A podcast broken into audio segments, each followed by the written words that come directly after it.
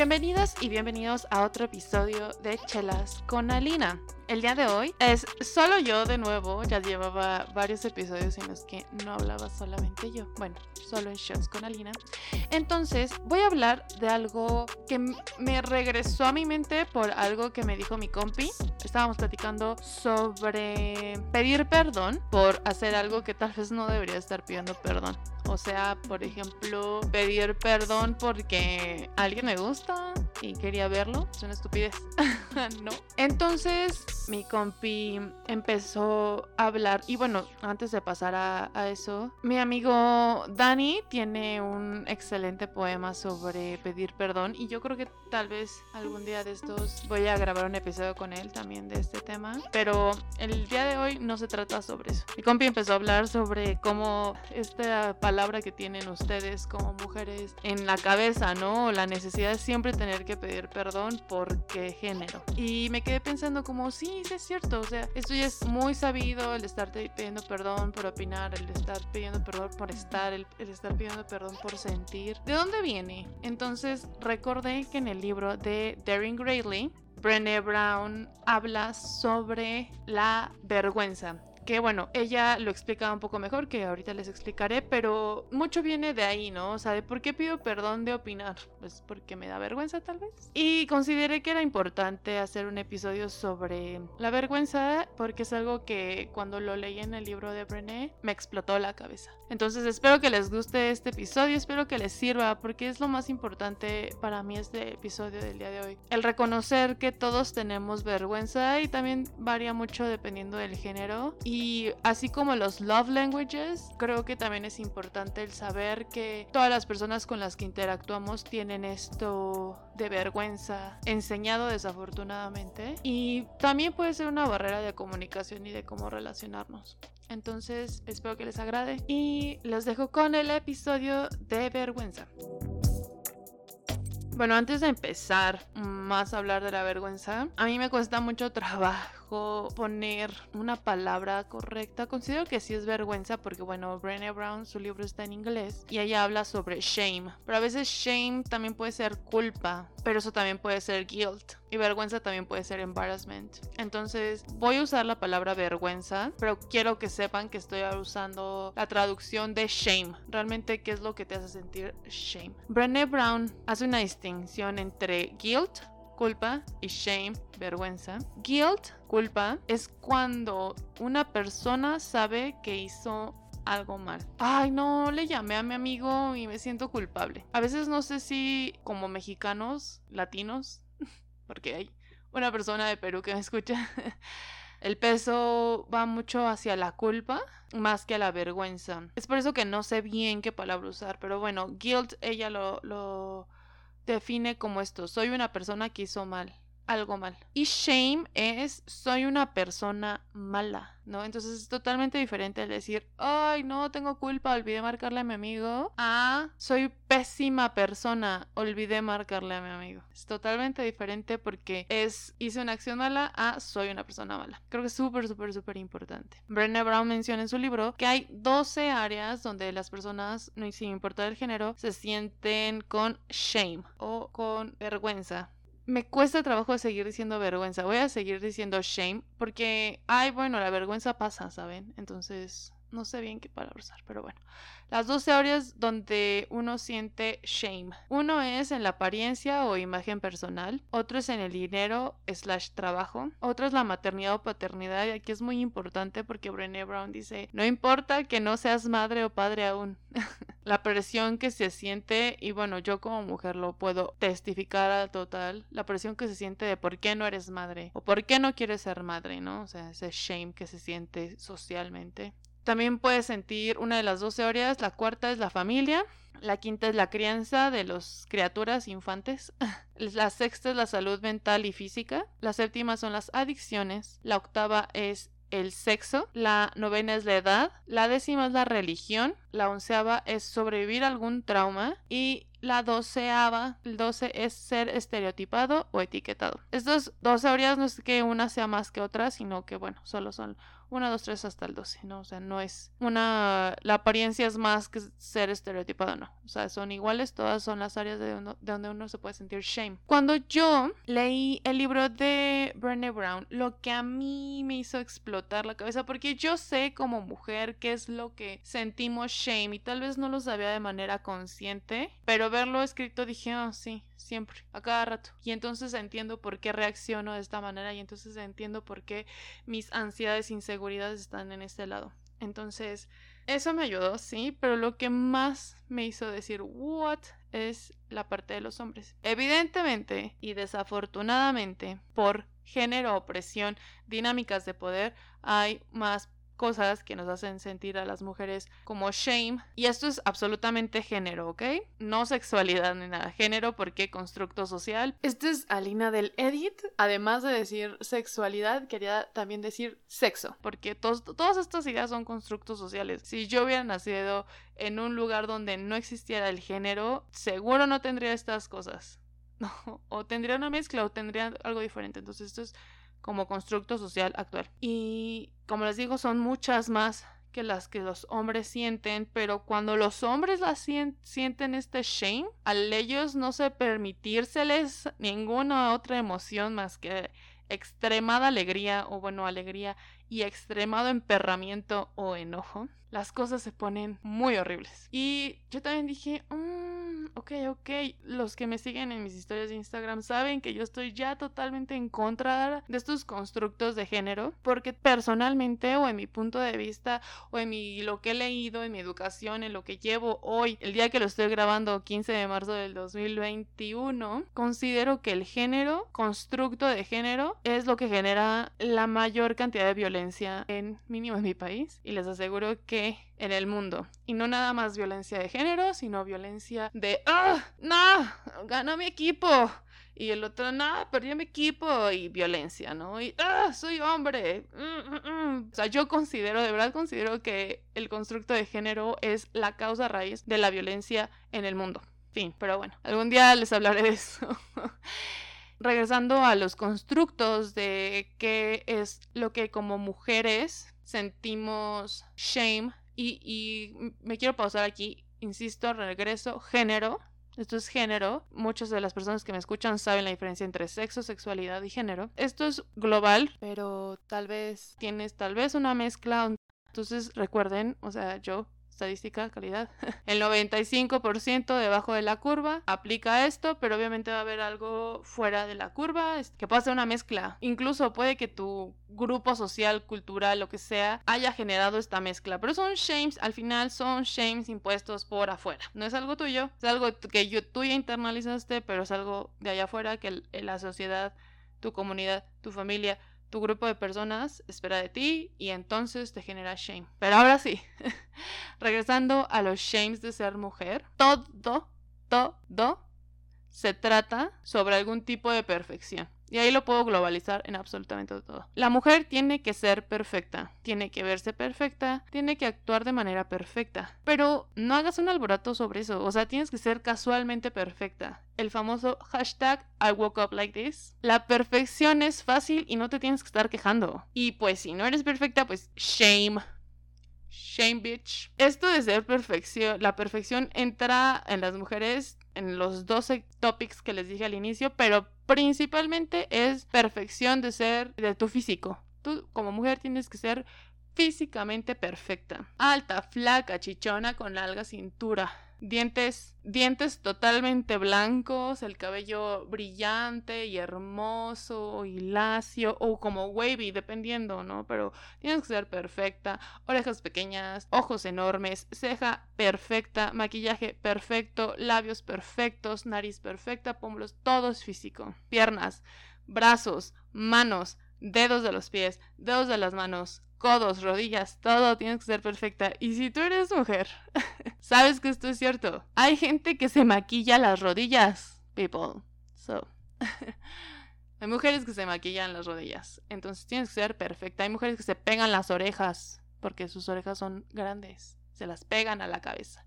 Tienes que ser perfecta. Y el segundo es ser madre o la maternidad. ¿Tienes hijos?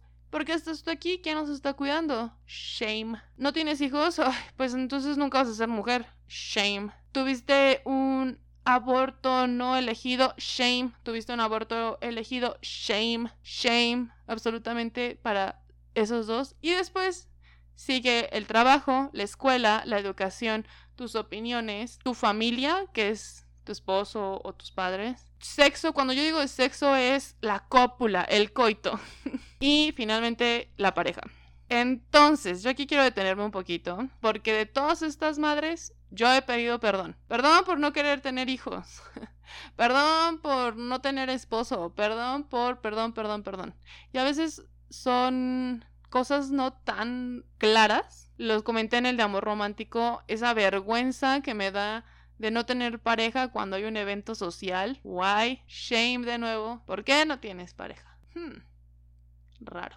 ¿No? En las opiniones pasa mucho esto de no lastimes a nadie, pero di lo que piensas. Sé honesta, sé tú misma, pero no sí significa ser tímida, pero tampoco seas como súper extra, ¿sabes? No hagas sentir incómoda a la gente, pero sé tú misma, sé honesta, pero no tanto. Pero es que tú tienes que saberlo, la perfección es fácil. Otro eh, punto es esto de la sexualidad, ¿no? La sexualidad a tope cuando estás joven. Y cuando no también se sexualiza a la mujer por muchos años en su vida. A tope, a tope, a tope, tienes que cumplir con todas las demandas de ser sexualmente perfecta. Pero no seas sexy o sexual fuera de los lugares en donde la gente podría sentirse incómoda. Por ejemplo, en la escuela, porque usas escote, porque usas falda. En el trabajo, porque usas escote, porque usas falda. ¿Qué necesitas? ¿Qué estás buscando? Shame. Shame por vestirte como una maldita. Bla, bla, bla. Sí. Estoy censurando la palabra. Estás actuando como una pequeña puta. ¿Qué te dicen, no? Te vistes como una actúas como una y luego no lo haces y es, ¡ay! Che vieja apretada. Ay, che vieja religiosa, persinada. Ay, ¿por qué se viste así? ¿Por qué usas ropa holgada? Ah, es que se te ve a la cintura y las chichis. What? Shame de nuevo. Insisto, ser perfecta. perfecta en una en un lugar donde te mandan mensajes cruzados. Si todo el tiempo pudiera yo usar eh, ropa pegada sin problemas, va. Y eso me hace sentir cómoda, va. Pero no, a veces no. A veces es, es que porque está usando eso, está provocando, ya saben. Típico speech. Otro lugar donde nos hacen shame es no ser emocional, pero tampoco insensible. O sea, eres muy emocional y eres súper histérica. ¿Por qué lloras? ¿Qué histérica? ¿Por qué ríes tan fuerte? Histérica. ¿Quieres llamar la atención? ¿Por qué te enojas? Ay, cálmate. Las mujeres no se enojan. ¿Por qué tienes melancolía? Ay, eres una histérica. Para mí la palabra histérica me divierte mucho porque ya saben que la solución a la histeria antes era una buena sobadita de clítoris por un médico te vienes y listo. y también eres insensible y no reaccionas absolutamente a nada. Ay, pinche vieja psycho sin sentimientos. Necesita una, ya sabes, ¿no? Típicas frases misóginas. Que la verdad, sí, no nada más son de hombres, o sea, decían, ¿no? Y yo de chiquita las escuché miles de veces por mujeres y hombres. Y el último cosa que nos piden ser perfectas es en never being enough, ¿no? No ser, no estar, no dar, no hacer lo suficiente. Nunca eres suficiente, mamacita, nunca. No me importa todo lo que has logrado. Nunca eres suficiente. Y entonces todo el tiempo vivimos en esta opresión de tratar de ser perfectos. No te equivoques. No digas una palabra que no iba. No te vulneres no, no, no, porque eso no significa ser una mujer perfecta. Y mi compi puede testificar. Luego me equivoco cuando escribo cosas. Y cuando entendí este pedo, porque además nosotros como mujeres tenemos tendencias perfeccionistas por obviamente esto. Y el perfeccionismo es la cosa más tóxica que existe. No puedes vivir, no puedes hacer nada, nada es nuevamente suficiente. Nada es suficientemente perfecto Porque la perfección no existe. Entonces, regresando a lo de mi compi, a veces yo me equivoco y escribo una palabra mal o lo que sea, ¿no? O sea, no soy perfecta, insisto. Y pobrecito, le ha tocado que le trueno ahí en el mensaje diciendo como, güey, perdóname por no ser perfecta. y creo que es lo más importante, ¿no? O sea, a mí es lo que me ha ayudado a romper esta straight jacket, esta camisa de fuerza, que es el género y que es lo que involucra el género y lo que involucra esta opresión de querer ser perfecta. Alina del Posedit de nuevo, estoy editando esto y me acabo de dar cuenta que pedí perdón por no ser perfecta y creo que ya no lo voy a hacer. Y sí, entiendo que al estar haciendo este post edit, estoy corrigiendo algo que no fue perfecto. es todo un ciclo aquí. Pero creo que es importante documentar que incluso mientras estaba grabando yo no me estaba dando cuenta que estaba pidiendo perdón por algo tan estúpido. Pero ahora sí, va a haber varios post edits, entonces eres what eres. Y lo mismo pasa con tratar de ya no juzgar a las personas, bueno, sobre todo a las mujeres, por no ser perfectas. Yo la verdad festejo y celebro muchísimo cuando una mujer no es perfecta, porque me da espacio de respirar. Y eso es pues lo mío, ¿no? Pero pues quería compartirles esto, porque si tú eres mujer o te identificas como mujer, créeme que no estás solo esa sensación de no soy suficiente es algo que nos enseñaron a sentir. Y es como, no, sí soy suficiente, sí soy. Y neta, lo que estoy haciendo aquí, como le comenté en el, en el episodio de Fitting and Belonging, es un juego, es un experimento. Y es lo que también estoy trabajando en este podcast. Sí, el sonido sale tronado. Sí, la gente tiene opiniones. Sí, bla, bla, bla. sí, no hay conclusiones en ese episodio. Sí, mm, I don't know. Sí, se escucha el perro de la vecina, sí. El objetivo de este podcast no es la perfección, es romperme de ese molde de intentar ser perfecta. Y para todo, hay personas que no saben, pero yo a veces pinto acuarela y voy a empezar a pintar acrílico. Y la vez que hice barro, la idea no es la perfección, la idea es fluir y entender que la perfección no existe. Y eso es lo que a mí me ha servido. Pero bueno, Vamos a hacer aquí un poquito de ASMR, echarme un traguito. Hoy no hay chela, hoy hay vino rosa porque ya es primavera. Ok, ya me recuperé. ok, tal vez todavía. Pero como les contaba hace ratito, yo ya sabía todo esto. No tan claro, pero ya lo sabía. Pero no sabía la parte de lo que los hombres viven como shame. Shame para los hombres es fallar. Fallar en tu trabajo, fallar en los deportes, fallar en el ejercicio, fallar con tu pareja, fallar con tu sexualidad, fallar con tu sexo, fallar con el dinero, fallar con los hijos. Es estar incorrecto, ser defectuoso, ser suave o blando. Y es esto es a lo que les hablaba antes. Cuando estás feliz, estás sumamente feliz. Y conozco a muchos hombres que son así. Estoy extremadamente feliz que incluso llego a ser violento. Estoy extremadamente enojado que soy violento. Afortunadamente, de verdad, afortunadamente, y agradezco mucho, sí, la terapia, sí, haber podido cortar tanta gente. Mis amigos cercanos saben que conmigo pueden ser suaves o blandos que pueden demostrarme alguna otra emoción que no sea extrema alegría o extremo enojo. Me pueden decir que están tristes, me pueden decir que están preocupados, que están confundidos, que mm, tienen nostalgia, que tienen melancolía, que todo, lo que sea. Ellos saben que estoy aquí y que yo, Alina, soy un espacio seguro para ellos. Sin embargo, sé, porque lo he vivido, que hay personas que aparentan este espacio y no lo son. ¿A qué me refiero? A que alguien se abre con ellos y lo siguiente es de que vas y mandas una nota de voz a alguien a contarle el chisme. Y se dan cuenta cómo vamos nutriéndonos también. O sea, los hombres, sí, Muchas cosas son expectativas de otros hombres, pero otras es también de mujeres. Machito chillón se le llamaba anteriormente. Y las veces que lo oí en mi crecimiento son enormes cuando yo crecía, o sea, el machito chillón. El momento en el que alguien decía, ay, es que tal, tal güey está llorando.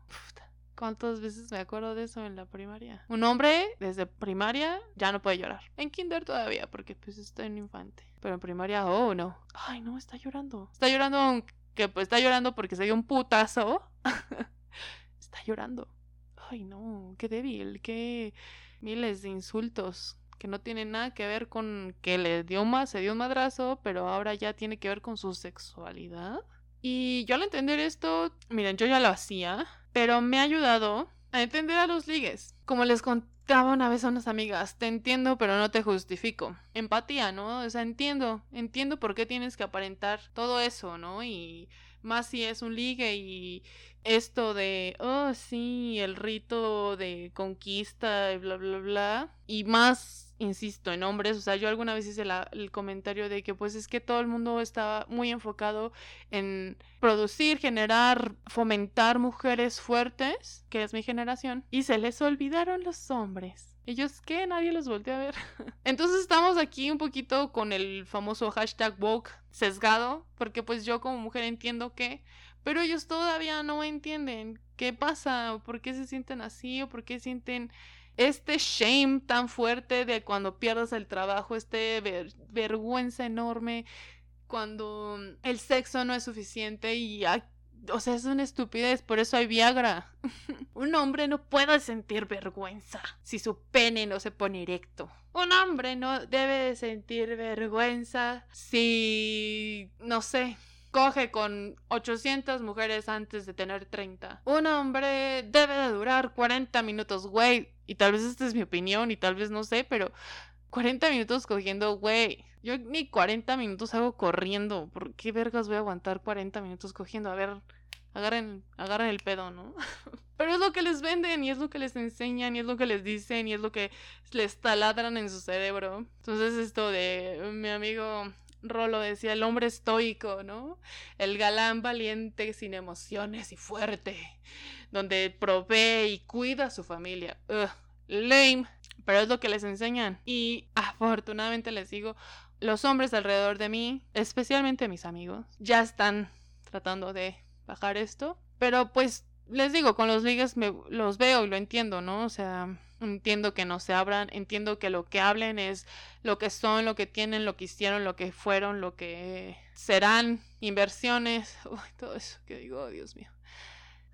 Proyectos, etcétera. Y nunca, mm, o ya tiene que haber muchísima confianza para que me mencionen lo que sienten, alguna cosa que les pasó de niños, con sus papás, con sus mamás, miedos, preocupaciones, que no sé cómo actuar, que no sé cómo apoyar. Siempre tienen que aparentar que no tienen ninguna debilidad. Shame es revelar cualquier señal de debilidad. Shame es revelar cualquier señal de miedo. Shame es ser criticado o ridiculizado. ¿Y lo ves? Y ya saben yo que soy fan de toda esta psicología, antropología de los asesinos seriales. Veo esto y algún día tal vez haré un episodio del perfil, ¿no? De los perfiles que existen de asesinos seriales, pero es esto, ¿no? O sea, muchos niños, muchos de los asesinos seriales habían sido criticados y ridiculizados en su infancia. Entonces sintieron una vergüenza absoluta, shame, y lo que hicieron es tratar de recuperar un poco el control matando a gente. Como les digo, shame para los hombres es perder a la pareja y es por eso que cuando una mujer trata de dejarlos, se enojan y a veces la asesinan. Cuando una mujer trata de poner límites, se enojan y la asesinan. Shame, les digo, es una señal de cualquier debilidad. Los hombres sienten mucha vergüenza al sentirse vulnerables. Y mi única reflexión, o sí, para mí, o mi plan de acción, o mi llamado a la acción es justo lo que les digo. Crear un espacio seguro donde ellos no se sientan criticados o ridiculizados al momento en el que se abren y son vulnerables. Ese fue mi llamado a acción y es lo que estoy haciendo. Eh, recuerden, eh, no todas las personas se han ganado el derecho a que nosotros seamos vulnerables con ellos, como Brené Brown lo dice. Pero bueno, esas son las dos diferencias. Yo en general lo puedo rápido resumir en que las mujeres tienen que ser perfectas y los hombres nunca tienen que fallar. Semejante, pero no igual. Aquí al hino del post-edit, de nuevo, después de haber grabado este episodio, me quedé pensando, pues fallar a veces es el resultado de no ser perfecto, ¿no? O sea, ¿cuál es la diferencia entre ser perfecto y nunca fallar? Y me quedé pensando muchos días y entendí que ser perfecto, como lo comenté en un pedazo del episodio, es imposible. Nadie es perfecto. Tú puedes intentarlo, pero siempre va a haber algo que no va a salir perfecto. Ahora, como hombre, puedes hacer cosas que no queden perfectas, pero al final no falles, ¿no? O sea, puedes no tener el trabajo perfecto para ti, pero sí puedes tener un buen trabajo y proveer o puede que no tengas la familia perfecta, pero puedes tener una familia. Entonces hay esa pequeña diferencia entre algo que no existe, que es la perfección, y no fallar. Al final también no fallar es una tontería, ¿no? Todo el mundo comete errores y como en el episodio con Sam, me parece que lo comentó ahí porque bueno, estuvimos platicando mucho tiempo. Vamos a fallar, es forma en la que aprendemos. Pero la diferencia es esto, ¿no? A las mujeres se les pide algo que no existe y a los hombres puede lograrse, pero también es algo muy difícil no fallar. Espero que tenga sentido lo que estoy diciendo. Ahora, ok, bueno, chido, Elena, tu lista. Pero ¿qué tenemos que hacer, no? cómo podemos hacer para evitar o no evitar, porque el shame siempre va a estar ahí. Odio esta palabra, pero la resiliencia del shame. Lo primero que tenemos que hacer, según Brené Brown, es entender y reconocer los detonantes. ¿Qué sientes en el cuerpo? Yo, dependiendo del shame que siento, hay shame que ya he trabajado y es como, ay, da igual. Pero hay otro shame que es mucho de mi educación, de las cosas que sé o no sé, que en el último año es lo que he estado yo tratando de trabajar. Y lo siento personalmente en el pecho y como en el estómago y en la garganta, o sea, como una presión de, oh, tengo que saber. Y no es posible que esta persona me haya preguntado de algo que yo no sé, tengo que saber en este momento inmediatamente porque no soy perfecta y tengo que aparentar que soy perfecta. Esa es una de mis cosas, no entender cómo lo siento en el cuerpo. ¿Y cuáles son mis detonantes? Les digo, mi detonante actual es esto del no saber. Y al decirlo no quiere decir que si alguien me viene y me dice, ay, pero es que tú no sabes. Ajá. pero tengo como que pausar, ser un poquito más consciente y decir, ajá, y que no sepa. O sea, nadie sabe todo en el mundo. Nadie. Ni la persona más inteligente del mundo sabe todo. Fácil.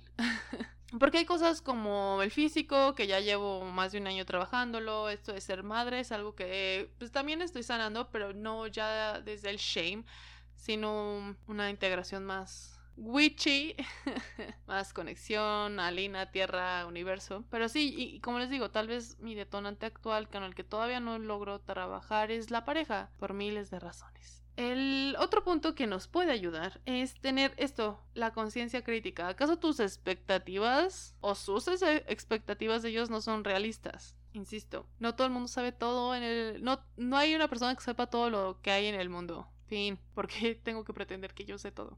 Otra cosa es conectar. Estás compartiendo tu historia, que es a lo que les hablaba antes. Buscar, recuerden, no todas las personas se han ganado la que tú les compartas tu historia, que tú seas vulnerable con ellos. El oversharing o el sobrecompartir también es una forma de generar barreras. ¿Con quién estás hablando? ¿Estás hablando? ¿Tienes un lugar seguro? Igual y puedes crearlo. Yo me ofrecería, pero la verdad no con todos tengo este bonding. Desafortunadamente Va a sonar horrible, pero desafortunadamente muchas personas se han dado cuenta que pueden utilizar este bonding para aprovecharse de otras personas. Entonces yo también trato de reservar, o sea, es un espacio seguro porque lo construimos o como la gente pachamamer como yo dice, lo tejimos, ¿no? O sea, no es de que yo con mis amigos de ahorita que me cuentan sus cosas o que yo les puedo contar mis cosas, fue de un momento a otro, fue o sea, fue tejiendo esa confianza. No es de que ahorita me vayan a mandar una nota de voz y no tenemos alguna relación, amistad, confianza ya antes, de decirme, ah, pues es que tal cosa, porque pues igual y yo puedo apoyarlos porque pues empatía, pero yo voy a tener un poquito de mis reservas porque les digo, hay muchas personas que se han aprovechado de esta forma o esta necesidad de conexión. Pero pues tú puedes generar tu propia conexión y si no lo tienes, puedes buscarla. Terapia es lo máximo. Y bueno, justo tocando este tema, hablar de shame. Estás hablando de lo que sientes, de lo que necesitas cuando sientes vergüenza. Esto que les contaba de cuando le he tronado a mi compi. No soy perfecta. Deja de presionarme a que lo sea. Tal vez ni siquiera se estaba dando cuenta, igual y no será un jijiji pero a mí me detonó algo. Y pones límites sanos y lo platicas. También otra forma de hablar de shame es, insisto, terapia. Si no tienes dinero o tiempo, conecta con alguien que pueda apoyarte. Pero bueno, se me hizo súper, súper importante mencionar de shame porque todos lo tenemos, todos lo sentimos. Lo podemos ver en nuestros padres, en nuestras madres, en nuestros jefes, nuestras jefas, compañeros de trabajo, ligues, novios, esposos, esposas, amigos, La gente ha aprendido a ocultarlo muy bien, pero ahí está. Y cuando lo entiendes, empiezas a darte cuenta que muchas de sus acciones son para evitar o enmascarar esta vergüenza, este shame. Y pues yo digo que ya, ¿no? O sea, va a ser difícil y yo creo que tienen que salir o generarse o ver tres generaciones más salir para evitarlo, pero pues ya al entender creas una empatía y puedes conectar chido. Y pues espero que les haya gustado, fue... Este, este tema me, me gusta mucho, me gusta la como antropología, comportamiento humano, presión social, me gusta y me ayuda a entender y conectar con, con, mis amistades. Les iba a contar una historia de un amigo porque, bueno, yo le pregunté como que, ay, bueno, pues es que Brené Brown dice, ¿tú qué sientes? un hombre, porque pues les digo, yo como mujer lo entiendo. Y fue un sí, sí, acierto a todo. Igual y en un futuro me gustaría tener algún amigo y preguntar, un amigo que ya haya trabajado todo esto y preguntar qué siente él y como algún ejemplo, así como yo les mis ejemplos. Estoy pensando en una personita y voy a decir su nombre aquí para que ya quede documentado. Estoy pensando en eh, Rubén Legorreta de Este no es el mismo mantra, otro podcast, por si quieren ir a verlo, escucharlo porque está en Spotify y en YouTube. Entonces igual y en otro episodio tendré aquí a Rubencito, precioso, y platicaremos de este tema. Y si tú como hombre que escuchas esto dices, ay, no, o sea, yo no tengo miedo a fallar, yo no tengo miedo, yo no tengo miedo, yo no tengo, yo eh, puedo ser vulnerable y soy, puedo ser una persona débil, wow, quiere decir que ya has entendido un buen de cosas. Pero igual y cuestionarte la, de eso de a veces el oversharing sobre compartir es una forma de barrera. Yo soy vulnerable y publico todo, pero publicar todo no es ser vulnerable a veces. y pues nada, mi muestra como hombres, de hombres es tal vez unos 4 o 5 hombres que me han platicado, que me han contado, pero pues cuántos hombres no hay en el mundo y puede que las cosas sean diferentes. Digo, Brené Brown tiene PhD por algo e hizo una investigación y tal vez igual y lo que necesitas es conectar más contigo y decir, ok, sí, sí es cierto, esto es shame, esto es vergüenza. Me da miedo perder mi trabajo porque me daría vergüenza decir que fallé, me da miedo que no me promuevan, ajá, promuevan porque quiere decir que no soy suficiente, me da miedo que me regañen el trabajo porque quiere decir que shame pero bueno, espero que les haya servido este episodio. Hay que conectar de un lugar más empático y más amoroso y es algo que yo estoy haciendo, estoy intentando hacer, estoy dejando ya de criticar y entender y decir, sí, sí, ya entendí, tengo que conectarme justo de esta manera, empáticamente, amorosamente, con cariño, con paciencia. Porque todo el tiempo la gente gritando, ah, deberías de... No deberías de hacer nada que no quieras. Y pues nada. Les mando un beso y nos escuchamos la siguiente semana. Bye. Chelas con Alina. El podcast donde tratamos de no ser tan perfectos, pero sí nos echamos cuatro horas editando un episodio. Bye.